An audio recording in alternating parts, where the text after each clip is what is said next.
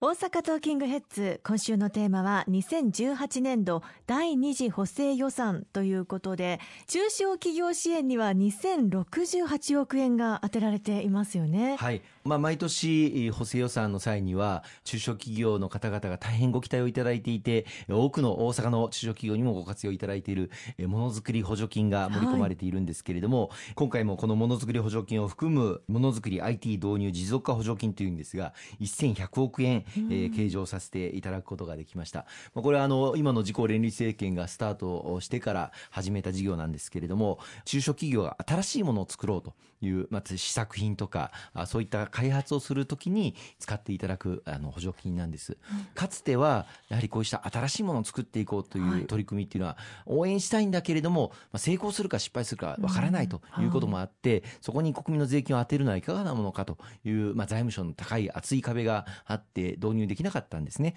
ところがやはりこうした新しいものにチャレンジする中小企業こそ応援しなければならないという強い私どもの訴えを受けて本当にあの多くの中小企業の方々に毎年活用いただいています。そのことで新しい事業を展開できた、あるいは新しい設備を導入できた。今 IT 化もどんどん進めていかなければいけませんし、はい、生産性向上と言いますけれども、人手が大変不足している中で、限られた人員、あるいは限られた時間でより多くのものを生産していくために必要な設備、あるいはシステムというものを導入をしていく、そういう中小企業が非常に増えてきているということを大変嬉しく思っています。まあ、毎年あの微修正をしながらこのものづくり補助金も改良してきているんですが、はい、今年からはこのものづくり補助金補正予算だけではなくて、えー、来年度当初予算にも案として盛り込ませていただいております。これは初めてのことでしてこれはどういうことを意味するかと言いますと補正予算というのは毎年実は、まあ、組まれるか組まれないかわからないということがあります、はい、あの緊急の経済対策で必要だからということでこれまでは組ませていただいていましたけれどもこれを利用される企業の方からするといや今年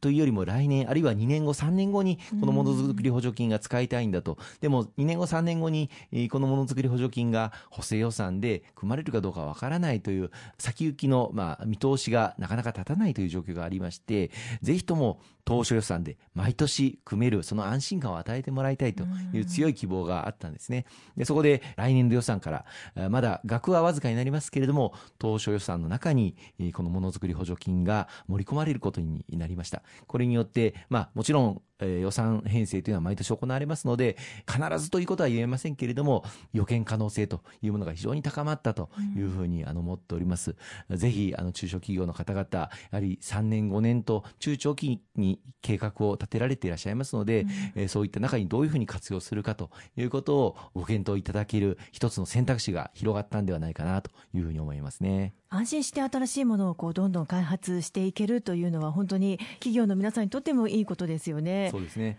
また合わせて今年の10月には消費税率が今の8%から10%に引き上がることが予定をされております。これが消費に悪影響を与えないように、私ども公明党としては万全の対策をこれからこの第二次補正予算、それから来年度当初予算の中にも盛り込ませていただいております。軽減税率制度の導入ですとか、あるいはプレミアム商品券の発行ですとか、あるいはキャッシュレスのお買い物をしていただいた方には、ポイント還元で消費税率の上がる2%、あるいは5%、それを上回る金額のポイント還元を行っていこうとか、まあ、こういったことを盛り込ませていただいているんですが、まあ、これによって消費の軽減というものは一定程度抑えることができると思うんですけれども、そうした軽減税率制度とか、新しい制度を導入するにあたっては、事業者の方々の準備をしっかり行っていただくということが大変大事になってまいります。はい、どんな事業所の方々であったとしても、食品とそれ以外の品目で売買する際に税率が8%なのか10%なのか差を設けなければいけないということになりますので、会計ソフトあるいは経理システム、こうしたものも改善をしていただく必要がありますので、今回の第二次補正予算の中には、中小企業事業者が複数税率に対応していただく、そのための対応レジの導入補助とか、システムの更新のための補助とか、こういったものを手厚く盛り込ませていただいたということでございます。いよいよ10月まで時期が迫ってまいりましたので、はい、ぜひ多くの中小企業事業者の方々に、この補助金を活用していただいて、準備を万端に進めていただきたいということを切にお願いを申し上げたいというふうに思います。そして感染が広がる風疹の予防対策として17億円が盛り込まれていますね。これはあの抗体保有率が低い39歳から56歳の男性を対象に抗体検査を無料で実施されるというものですが一番働き盛りの年代の方が対象になっていて石川さんも対象になられる年代でいらっしゃいますね。すねあのまあ、特に昨年あの関東地方を中心に風疹が大変多く罹患される方が増えました、まあ、特に今おっしゃっていただいた30代から50代の男性はワクチンを子どもの頃に受けてない方が大変多くいらっしゃるということで、抗体の保有率が非常に低い、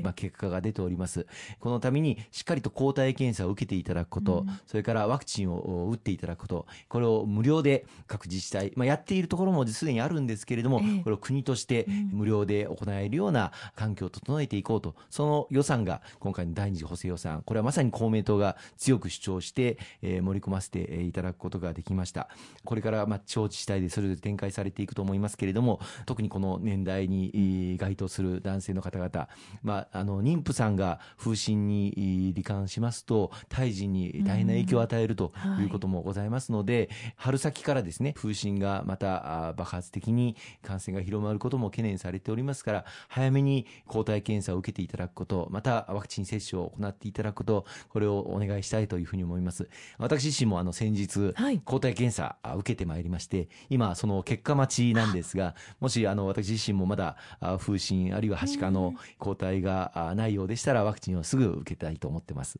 ありがとうございます。今週もたくさんのお話をいただきました。ありがとうございます